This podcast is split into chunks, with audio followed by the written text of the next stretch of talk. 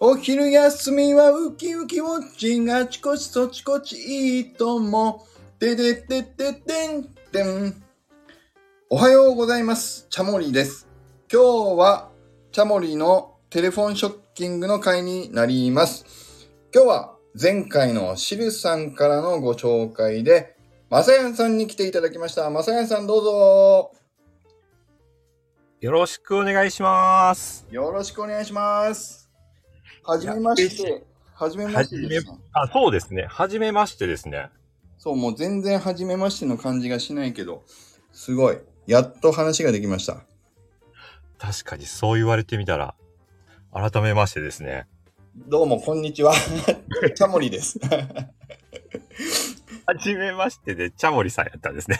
じめましてですよ。僕はね、ずっと、この、はじめましてで、直接お会いする時まで温めていた話が一個あるんで、先にそれを言ってもいいですか はい。気に、気になりますね。はい。何かというと、マサヤンさんのことを僕はずっとマサヤンさんと呼んでるんです。はい。なぜかというと、一度も喋ったことがないのに、なんか呼び捨て的な気分になってしまうので、マサヤンというのをちょっとね、僕はずっとためらっていたわけですけど、今日ここで、マサヤンと呼ぶことを解禁したいと思いますが、よろしいでしょうか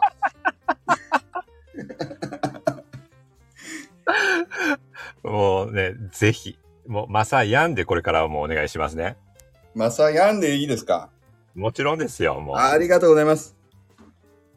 う。もう、僕とチカラさんの仲じゃないですか。いやーもうそう言ってくれると本当に嬉しいです。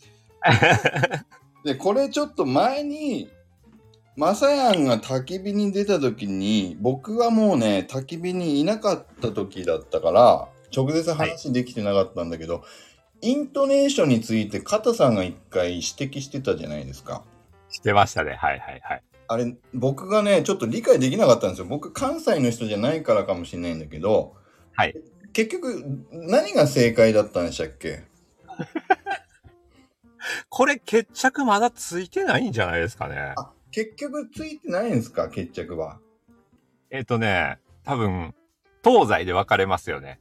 あ、やっぱりそうなんだ。あ、ちょっとこれ聞いてる方に一回説明したいんだけど、あの、マサヤンっていうのを、マサヤンっていう人と、なんだっけ、ま、マサヤンっていう人と2、二パターンいるっていう感じでしたっけそうです、そうです。ね。で、どっちが関東寄りで、どっちが関西寄りなんでしたっけマサヤンが関東で、はいはいマサヤンが関西ですね。あ、そっか。それで、シルさんがよく呼んでるのが、マサヤンなんだ。だからそうです、マサヤンって感じもするけど、本当は、マサヤンは関西だから、マサヤンなんですよね。そうですね。あの、僕の実際の周りの人は、はい僕のことをマサヤンって呼ぶんで、あ、お友達とか、実際に。そうです、そうです。はい。あ、じゃあやっぱり、マサヤンが正解なんですね。ただ、まあ、地域柄なんで、こう、はいはいもう、ノールールでいきましょあ、もう、受け入れると。どっちで もう。。でもうすべてを受け入れます、僕は。基本 的に。すごいな。じゃあ、どっちでもいいですね、もう。どちらでも大丈夫ですよ、わもう。かりはいました。い、や、僕がね、それどっちだったかなというのと合わせてさっき言った、まだ会ったことないのになんか呼び捨てしてる気分にもなるなってずっとなんかね、いろんな感情がミックスして、もういいや、マサヤンさんにしようってもう言思ってたんですけど、はいじゃあもう今日、はい今日から僕は、僕はもう正正統派をちゃんと行きたいので、ママサヤンと僕は言うように心がけます。よろしくお願いし ます。でもたまにマサヤンって言っちゃうかもしれないけど。真面目、真面目。それはじゃあもうどっちでもいいってことですね。はい、大丈夫です。はい、わかりました。もし、シルさんからクレーム来たら僕はマサヤンに変えますけど、その時は。 そうですね。基本的にはシルさんがルールな ので。わかりました。いやー、よかった。これね、僕ずーっと悶々としてたんですよ。あよかった、じゃあ。そういや、なんでかっていうと、だから僕は関西の方の人じゃないから、ヤンをつける癖が昔からなかったわけですよ。ああ、はいはい。何くん、何さん、何ちゃんだったらわかるんです。だから例えば、きたちゃんだったらもうきたちゃんさんはやめてきたちゃんだろうとかってすぐ入れたんだけど、うん。で、前、チミニタウンダウンで、ケンさんっていう方がいて、だから、ケンさんも、ケンさんさんはおかしいなって、すぐパッと、感覚的に、直感的に分かったんだけど、はい。ヤンをつける癖がなかったから、はい。まはあいはいマサヤンさんっていうのに僕はそれはそれで違和感はなかないないんですようん。まだね、うん。でも明らかに「きたちゃんさん」とか「けんさんさん」って何のこっちゃ分かんないじゃないですか普通は、うでも、んだからマサヤンさんは普通にまあありかなとは思ってたんだけどはいいやでもやっぱり普通はななしですよねマサヤンって言ったらマサヤンですもんねそうですね。あのね、これも多分決まったルールなくて、全然、マサイアンさんでもはい、全然普通ではあるとは思うんですけど、ああそうですかはい、ありがたいことにみんなもう、スッと言ってくれるんで。ああじゃあもうマサヤンさんって言ってる人っていないんですか他にいや、まあ、言ってるのは言ってますけど、クラゲはほとんどもう、みんな、はい、言ってくれますね。あ、そうだったんですね。じゃあ僕が最後の砦だったんですね、まさに。そんなことはない ですけど、まあ違います。いや、でもよかった。今日はこれをね、一個ね、どうでもいい話だったけど、したかったんですよ。これいで、や、よかったびっくりしましたじゃあこれからマサヤンで、もうちょっと慣れるためにしばらくわざとマサヤン、マサヤン言いますけど。じゃあちょっと。あので、今日は、僕はね、一、個、一個じゃないな、マサヤンのことが、僕の中ではね、だいぶ、あの、ふ、不思議というか、よく分かってないので、はいそ。もそも、マサヤンはどういう人なのかっていうことを、何をやってる方で何をしてた方なのかっていうのもちょっとね、今日は聞きたいと思ってて。はい、はい、はい。多分知ってる方はいるかもしれないし、当初確かマサヤンがちょ自分のスタイフでもおお話しされてたかもしれないけど、一旦ちょっと歴史を振り返りみたいな感じで、マサヤンがどういう人だったのか、どんなことをやってるのかをちょっと紐解いていければと思うんですけど、よろしいでしょうかありがとうございます。嬉しいです。ぜひぜひ。じゃあ、まず、簡単なところからで、今現状のメインの活動は、どんなことを今されているのか、まあ、ディスコ、Web3 で言ったらディスコードとか言ったりするかもしれないけど、どういったところそうでです何の活動をされているのか、ちょっと伺ってもいいですか。はい。えっと、今、メインは、はいその、えー、さっき言ってくれた、その Discord っていうチャットツールですね。はい。これの、えーススナッククラゲというオンライン上のコミュニティがあるんですけど、はいそれの、えー中でそういうツールを使って、えーみんなでワイワイガヤガヤやってるんですけど、そこの管理っていうのを今はメインでやってます。あの、あれですよね、プログラムちょっと管理したりとか、なんか不具合、システム的な不具合があったらメインで担当したりとか、そうですね。あとはそれだけじゃなくて、なんて言うんだろう、コミュニケーションマネージャー的な、あの、誰かが来たら、こう、会話を盛り上げてあげるみたいな、そういうこともやってたりするんですよね。そうですね。まあそういうのも。もやったりはしますけど、うん。あの、最近は僕以外にもみんなが結構いてるんで、ああ、もうお客さん同士で勝手に騒いでくれてる感じですか、最近そうそうですそうです。でもなので、今はその、どっちかっていうと、あの、一歩引いたじゃないです。まあ、引き、そんなに引いてはないですけど、はい表現難しいですね。あの、ざっくりとしたその管理って感じだけです。ちょっと、えっ、と、遠くから見守ってるお父さんみたいな感じですか。そうですね。あの、マンションの管理人さんみたいなイメージです。はいはいはい。なんかあったら、呼ばれて、はいはいと行くけど、そうです、そうです。なんもなけりゃ遠くから見守っておくよみたいな、そんな感じですか。そうです、そうです。ああ、なるほ ど。引いたりとか、はいはい。はい。わかりやすゴいミ。片付けたりとか、そういう感 じで。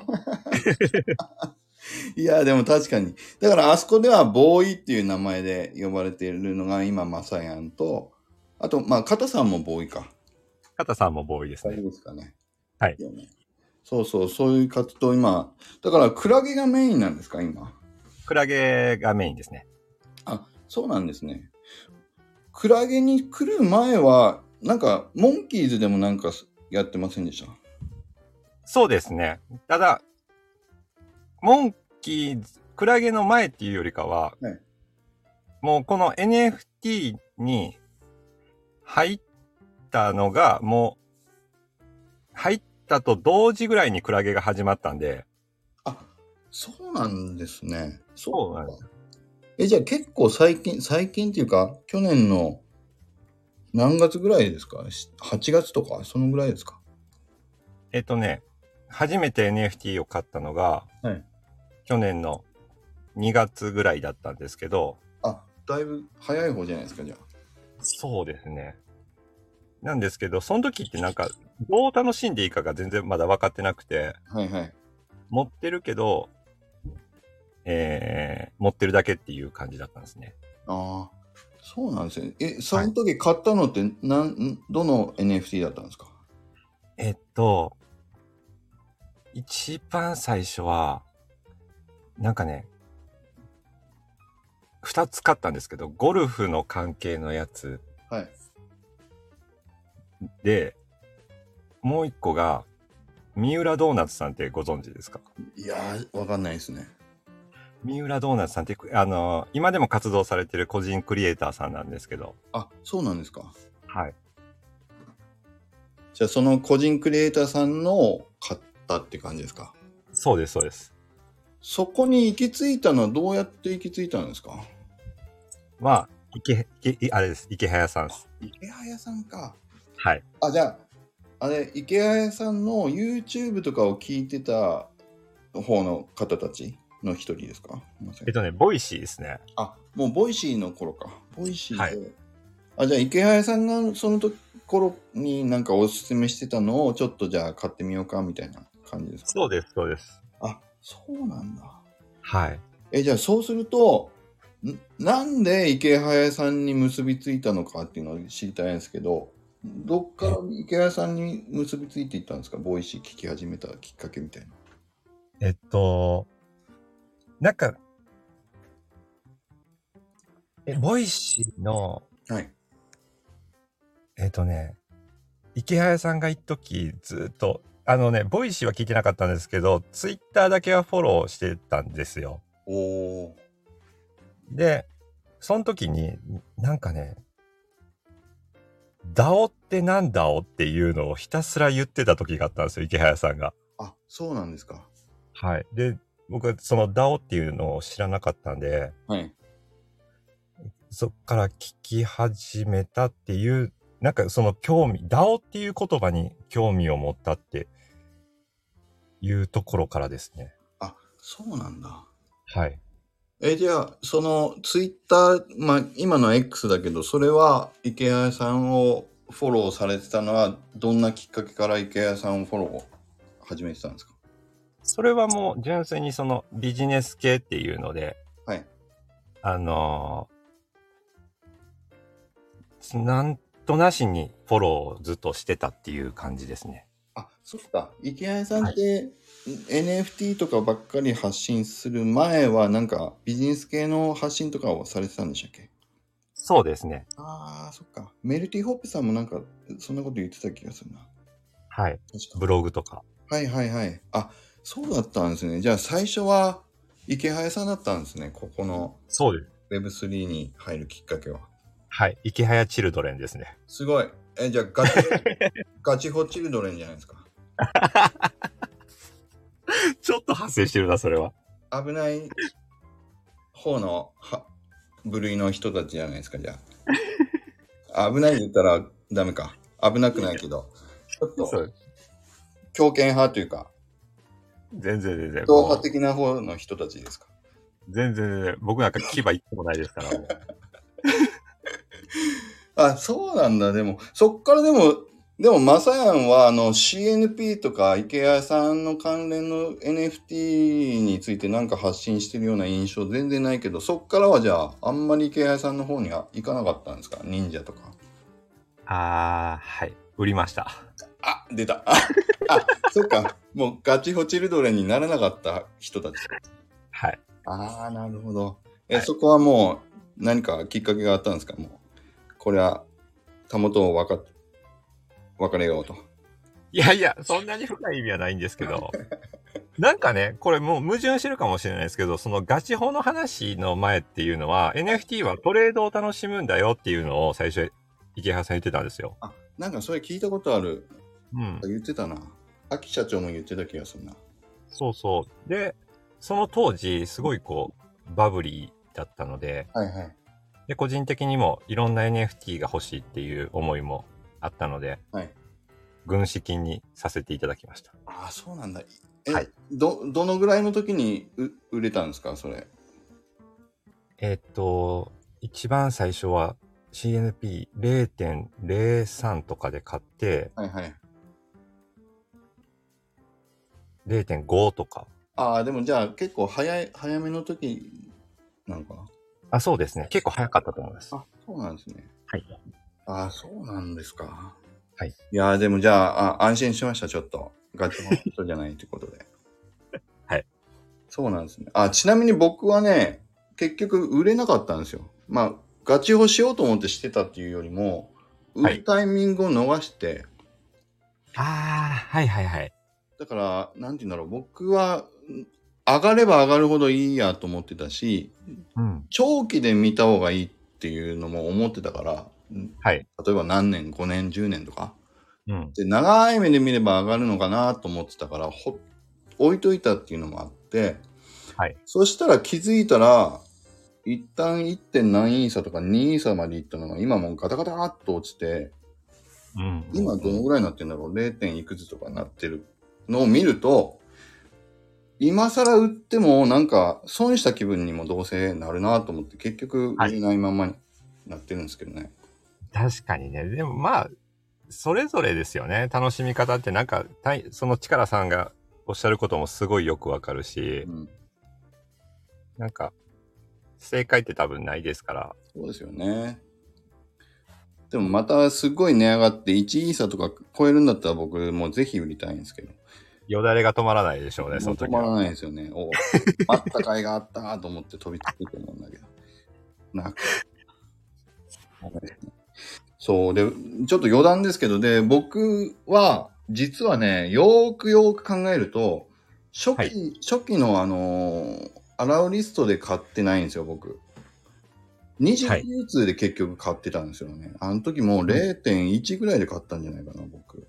はいはいはいはい。よくわかんないけど CNP っていうのが楽しそうだよって盛り上がってるよって聞いてあ自分のアイコンで最初どれにしようと思った時に CNP っていいんだなと思って僕二次流通で買ってるからはい。よーく考えると二次流通のやつをいつ売ろうと買ってだろうっていうのは確か池早さんも言ってたからうん。ガチ王じゃん、ガチ王言われる筋合い僕もともとなかった なと。後から思ったんですよね。そうですね。確かにね。それ、もう僕も一緒です。二次流通で買った組なんで。あ、そうなんですね。あ、でも2ヶ月だけど、ちょっと早めの安めで買えたってことか。そうですね。その、当日、ほんと当日だったんで。あ、そうなんだ。はい早かったんですね、でもその時。そうですね。でもその時はじゃあまだ DAO みたいな活動はしてなかったんですかどっかコミュニティに属するみたいな。なかったですね。CNP が5月なんで、はいその時はまだそんなにがっつりは入ってないですね。あ、じゃあ一人で普通に X とかで情報を取りながら NFT を個人的に楽しんでたみたいな感じだったんですかそうですね。そのね、い池原さんが言ってたのが、はいその大きなきっかけ、僕が NFT を買う大きなきっかけになったんが、はいあの、デジタルファッションっていう表現をしてたんですよ。はい。えで、。今そ、れ服、服っていう意味あの、アイコンああ、はいはい。で、そのアイコンを、まあそのファッション、その洋服とかと同じで、まあミンミンさんとかが結構発信されてるような感覚に近くて、はい。その、えー、当時その、海外セレブとかが、うん。あの、こぞって、えんアイコンを NFT にしてたんですよ。はいはい。あの、ベイシーとか。はい。高いやつ。そうです、そうです。で、僕も結構その、アイコンとかって昔からこう迷ってて、はいで、それがこうい、そういうそのファッション感覚で NFT っていうものを所有したら、えーアイコンに悩まなくても済むかもしれないっていう思いもあったんで。ああ。着せ替え感覚みたいな感じですかそうです、そうです。で、さらにそれを自己自分の表現としてできるっていうのが面白いなと思って。そうなんだ、最初は。じゃあ、投資目的みたいな感じじゃなくて、それ自体を楽しんでいこうみたいな感じだったんですかそうですそうです。だから、そういうのもあったんで、NFT を買ったって感じ。なので、そういう、あんまり DAO とそれが結びつかなかったんですよね。ああ、そっか。着せ替えしたいやつを自分で選んで買えばいいだけだから、コミュニティみたいなところに行く必要はあんまり価値を感じてなかったって、そんな感じですかそうです、そうです。ああ、なるほど。え、で、そしたらそっからどうやってクラゲのところにつながっていくんですかえっと、クラゲは、その、僕はよくシルさんからナンパされたっていう表現をするんですけど、はいはいはい。あの、当時、はいえーキングコングの西野昭弘さんの、はいえっと、ツイッターの鍵やかっていう、その、コミュニティみたいなのがあったんですよ。はい。で、そこに、えー僕もシルさんもいてて、はいで、僕が CN、アイコンを CNP とかにして、あで、さらに NFT のことを、あの、ツイートとかしてたのを見つけてもらって、はいなんか一緒にやりませんかっていうお誘いをいただいたっていうのがきっかけですね。そういうことなんだ。ああ、なんとなく分かったかも。なんかじゃあ、シルさんは、手当たり次第に声かけたっていうよりも、NFT に関連してそうな人をじゃあ見つけてたって感じなんだ。多分。そうです、そうです。ああ、それでアイコンが CNP だったから、あ、まさやんやってくんないかなみたいな感じだったのかな。そうです。わかりやすいですよね。アイコンが CNP のやつって。そうですね。そういう、その当時はそんなに、あのーいてなかったですし、いないですもんね。西野さんの鍵垢、今でもそういう人少ないんじゃないですかね。ねそうですね。ね。うん。あ割と実写アイコンが多いので、やっぱり。うん。あそこはそういうふうに、なんかそういうコミュニティの方ですもんね。そうですね。なるほど。だからか、ミンミンさんもなんかそんな感じのこと言ってたな。あ、そうですね。ちょっと、あの、NFT とかの発信とかはもう、ミンミンさんしてたとか言ってたし。だから、ん、あ、そういうことなんだ。なるほど。それで、シルさんに、み、見っかっちゃったんですね。見つかっちゃいましたね。え、でも、いきなり声かけられて、はい。怪しいんじゃないこの人とかって思わなかったんですかまあ、その、その前段で、その、ビプランでの絡みとかは、もちろん、あったりとか。あ、ちょっとやりとり、X 上のやりとりみたいなのちょっとあったってことですかそうです、そうです。ああ、じゃあ、初めましてぐらいの話とか、普通にはしてた中でってことそうですね。じゃあ徐々に徐々に口説かれていってたってことか。えっ、と、すごい遠いところで繋がってたと思ったら、急にゼロ距離に来られたって感じです。距離感わかんない人みたいに急に間近に迫ってたみたいな感じですか そうですね。いやー、それ、いや、だからそこを聞きたいですよ、もう一回。だから、え、はいってえ何この人ってならなかったんですかああ、でも不思議とならなかったですね。そうなんですかはい。変な人来たとか、 え、ちょっと待って、近すぎるみたいな、んそんな反応なんかしそうだけど、そういうのなかったんですかはい。ああ、どうですかね。僕、割とそういうの、大丈夫な方なんかもしれないですね。あ、もともとなんか、えっとね、まあそもそも、はいそうやってなんかこう、助けてに近かったんかな。なんかい一緒にちょっと手伝ってもらえないですかっていうあお誘いだったんで、そっか。ヘルプしてっていうお願いみたいな感じだったんだ。そうですね。そうそうなんかそれが純粋になんか嬉しかったっていうのはありました。あ、だから、あ、いいよ。あの、一緒にやろうか、助けてあげようか、できることなら、みたいな、そんな感じになってったってことそうです、そうです。ああ、なるほど、そっか。え、で、そっから、だから、ミンミンさんも初期メンバーだったっていうのびっくりしたけど、そっからどんな感じで立ち上がっていったんですかえっとですね。うん。最初、その、助けてっていうのが、シルさんの息子さんのボクセルクリエイターのヨッシーってはいはい。いてるんですけど、そのヨッシーをうん。とにかくこう応援するっていうプロジェクトだったんですよ。あ、もともとそうなんだ。そうです。だから、クラゲなの。そう。で、その、クリプトクラゲモブっていう名前で最初活動してて、うんうん。コレクションっていうか。で、その、ボクセル、えっと、そうですね。そのクラゲの出所は、まずそこです。ああ、知らなかった、そうなんだ。はい。で、そこから、どうなっていったんですかで、それで、その、応援するにあたって、うん。えっ、と、NFT はどうやら、その、冒頭言ったディスコードっていう、えっ、と、ツールを使うらしいっていうところに、シルさんが結びついて、はい。ディスコードを管理してくれませんかっていうオファーが来たんです、僕に。はいはい。それでも、まさやんがそういうことできるかどうかはわからないけど、うん。こういうこと困ってるからやってほしいみたいに来たってことそうです、そうです。ああ、はいはい。はい。唯一、そこが誰に頼んでいいかわからんみたいな状態だったんで。ああ、そっか。もう誰に何を頼んでいいかもわかんないしってことか。そうです、そうです。で、僕ももちろんその時ディスコードって触ったことなくて、はい。その、えっ、と、書き込みとかはもちろんできるのはやってたんで分かったんですけど、うん。じゃあ管理って、え、でき、できるかどうか分かりませんよみたいな感覚やったんですよ。はいはい。やったことないですもんね。あでも、シルさんもいつものあんな感じなんで、大丈夫ですよみたいな。えーもう、そ、 その時からそんな感じだったんですかそうです、そうです大丈夫です、大丈夫です、みたいな。何度かなるからって。はい、私よりも詳しいから絶対大丈夫です、みたい な。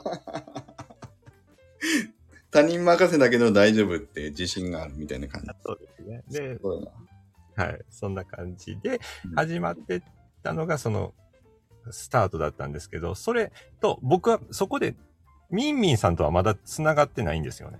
あ、その時はじゃあ、シルさんとマサヤン。で、個別にシルさんとミンミンさんって別々だったんだ。そうです。はいはい。まあそういう見切り発車でうん。 スタートしたコミュニティだったんですけど、もちろん見切り発車なんでうまいこといかずですね。行かなかったんですかうまいこと。全然いかないですね。はいはい。どんな感じだったんですか、いや、その、外に向けてうん。こう告知とかをしてなかったんで、はいこう、うちうちだけでうん。で、えっ、と、僕と、その、他にもなんか、そういうプログラミングっていうか、その、ソリディティってその、Web3 で使われる言語はいなんですけど、それとはまた別の言語を使ってるような、そのプログラマーの人とかも、はい。えっ、と、いてたりしたんですよ。え、Web3 用としてあスマートコントラクト用にソリティ以外もあったんですかいや、えっ、とね、そのソリディティをこれから覚えていってもらおうみたいな感じで、シルさんと、その、直で繋がってる人はい。とかがいたんですけど、そういう人らもやっぱり本業とかもあるし、忙しくて、なかなかこう、コミットできないっていうか。あ、ああ、シルさんのクラゲ立ち上げをサポートしようっていうメンバーが別にまたいいたわけなんですかそういう。そんな話初耳ですね。そうなんだ。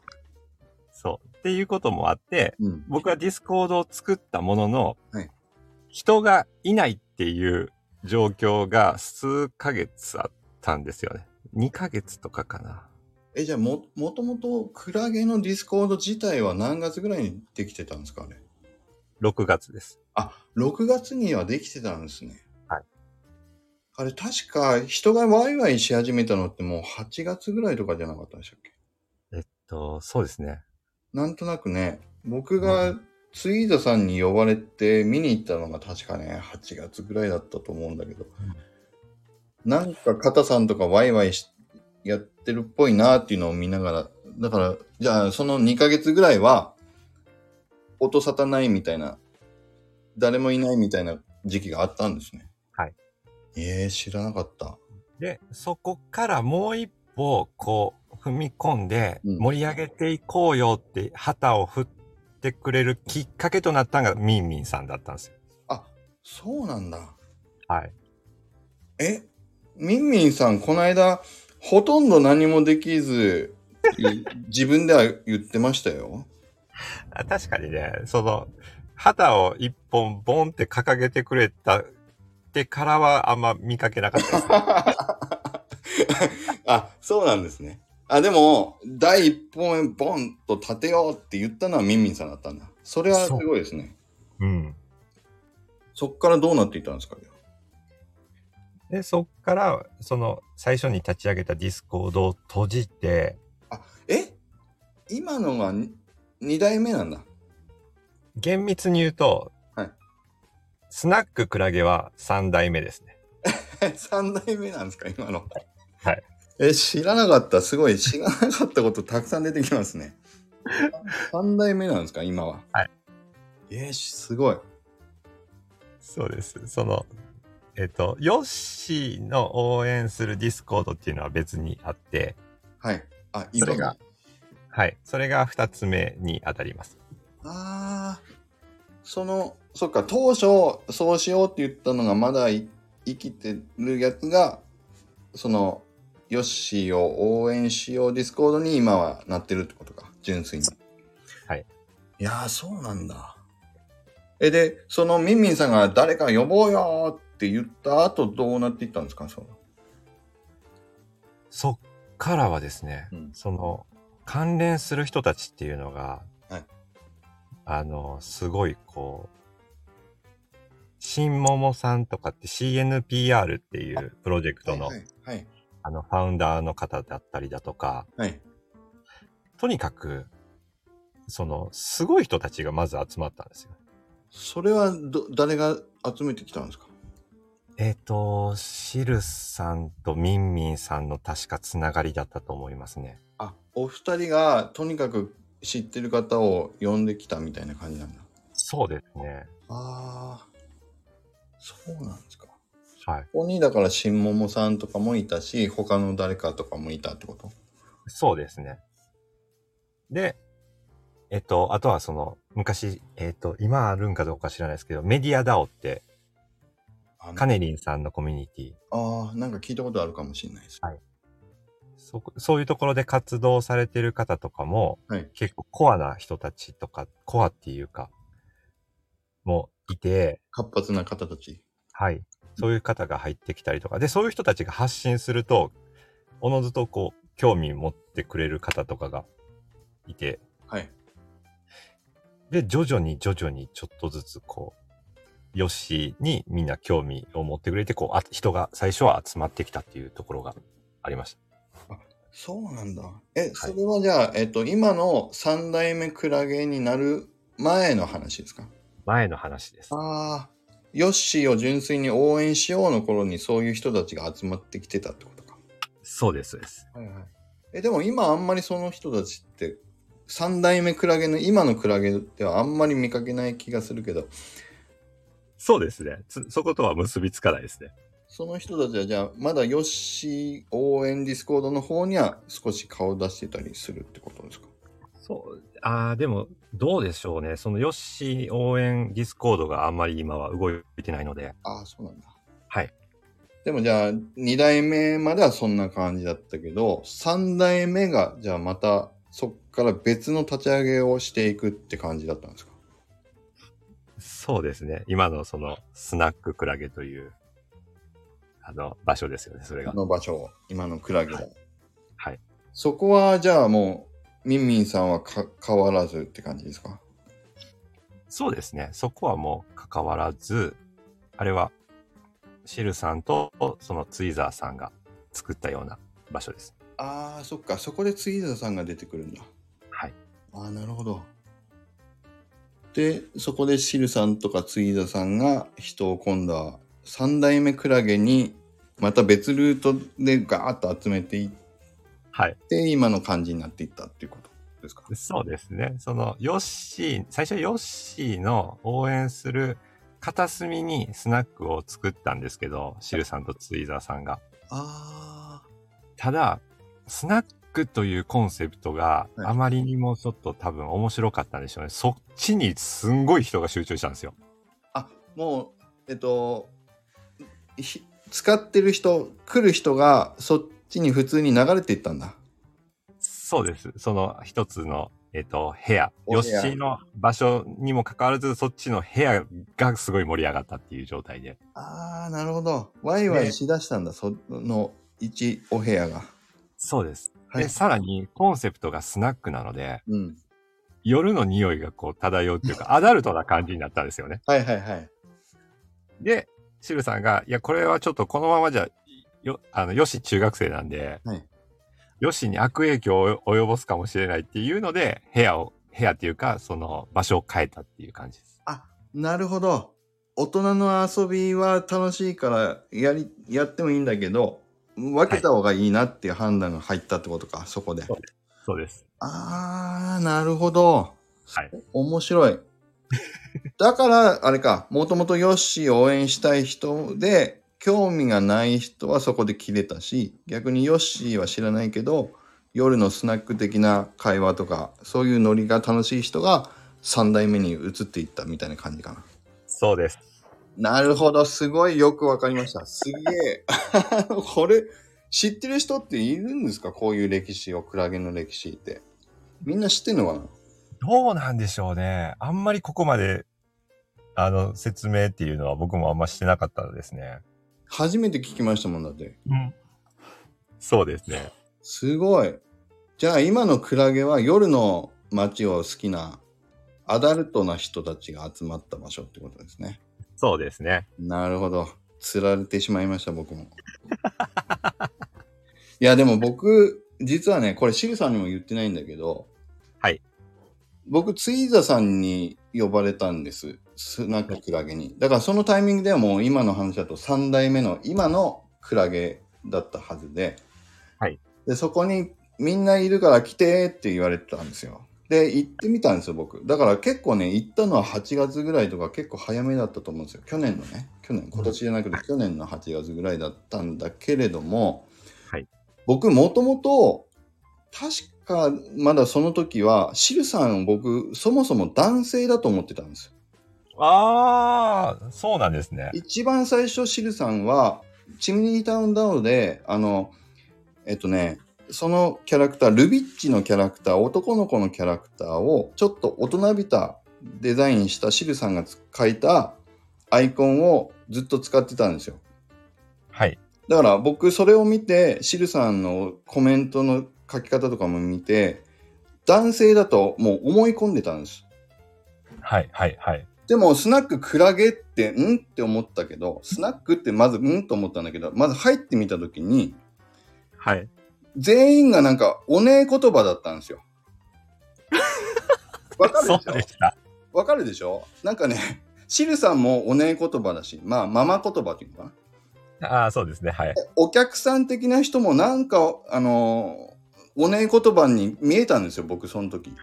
そ、そっちに寄ってたんかもしれないですね。寄ってた。まあそういう日で、たまたまそういうギャグでみんなやってた時かもしれないんだけど、はいレトロスターのアイコンがブワーっと並んでて、女性だし、はいはい三宅さんとか加藤さんとかも見えたけど、なんでみんなお姉ばっかりだって思った時、僕はもう一言も確か言わずに、そっとディスコードを閉じたんで すよ。ここは僕の場所じゃないなと思って。異様ですもんね、それは。すごく異様に映ったからそっから僕ねしばらくあのディスコード寄りつかなかったんですよ怖いっすもんね。それそう半年ぐらい寄りつかなかったんじゃないかなうわ。そんな、そんな感じやったんですね。最初そんそういうふうに見えたんですよびっくりして、いや、そういう遊び方は僕は違うなと思って。はいはい鬼遊びはしないなと思って。いたんで、だから僕全然クラゲにね、顔出せてなかったんですよ。あ最近やっと、最近やっと、おはクラゲ、毎日やるようになりましたけど。ありがとうございます。そう、でもそういうことだったんだ。だからまあ、でも、もともとはそういうのを楽しいって言ってやってたから、多分当時そういう感じで立ち上がってたんですもんね。そうですね。なるほど。でも、あんな感じだったら、ヨッシーには見せない方がいいですよね、多分ね。でしょうん。それは間違いないですよ。ちょっとね、まだ時期尚早か なと。時期総称。僕46、7だったけど、僕にもちょっと、 いやー、合わないなと思ったもん。危ない危ない危ない。でも、今だったらね、おね、みんなでおね言葉を使う日みたいな、楽しんでたら僕も入っていくだろうけど、今なら。当時はまだね、 あの、余裕もなかったから。あ、そこまでこう、ボケを解禁されてなかったですね、そうそう力さんも。そう。で、本気で Web3 とかいろいろやりたいことやろうって、バーッとやろうって、どっちに時間使おうとも思ってたし、はいボケも全然解放してないし、力チャージなんかやってない し。だから、そう、そっと閉じたんです。それは去年の8月ぐらいでしたね。その当時の力さんが今の力さんを見たらびっくりするでしょうね。あもうね、びっくりすると思いますよ。何やってんだろう、こいつは。思って でも今の方が楽しいですよね、だいぶ。あーでも何よりですね、楽しいのが一番です。そう、どんどん楽しくなっていくから、もう本当に楽しいですよ、今。よかった。いやーでも本当にいろいろちょっと話聞けましたね。クラゲの。あ、ちょっとだいぶもう40、40分以上話しちゃった。やばい。じゃあちょっとすいません。あの、はい長くななってしまいそうだから、一旦この辺で今日のお話は。ちょっと本当はね、まさやんのアメリカ行ってた話とか、なんかちょっともっと聞きたかったなって言ったら全部クラゲの話は終わっちゃった。すいません、ちょっと長々とね、クラゲトークをしてしまいました。いやいや、でも今日の話はちょっとね、聞いたことなかった話で面白かったです。またちょっとじゃあ、ぜひアメリカの話とか音楽の話とかもちょっと聞きたかったんで、ちょっとその辺はじゃあまたどこかでもう一回チャモリにしゅ、あの出ていただければと思いますんで、よろしくお願いします。ありがとうございます。じゃあ、あのお時間もあれですけど、次回のお友達紹介をいただけますかはい。えー、みんな大好き、北ちゃんをご紹介したいと思います。おー、ありがとうございます。きたちゃんですね。そはれいでは、ちょっときたちゃんを呼んでみたいと思います。きたちゃん。はーい。おー、きたちゃん。じゃあ、あの、早速決め台詞をいただきたいんですけれども、はい。次回、来週のチャモリのテレフォンショッキングに来てくれるかないいとも。ありがとうございます。はい、ということで、今日のゲストは、まさやんでした。ありがとうございます。ありがとうございました。今日はまさやんのチャンネルでもコラボを撮らせていただいておりますそちらでは僕のオーストラリア時代バラを売っていた話やベンチャーで詐欺師にあった話などを話しておりますのでぜひそちらもお楽しみをテレテレテレテレテレテレテレ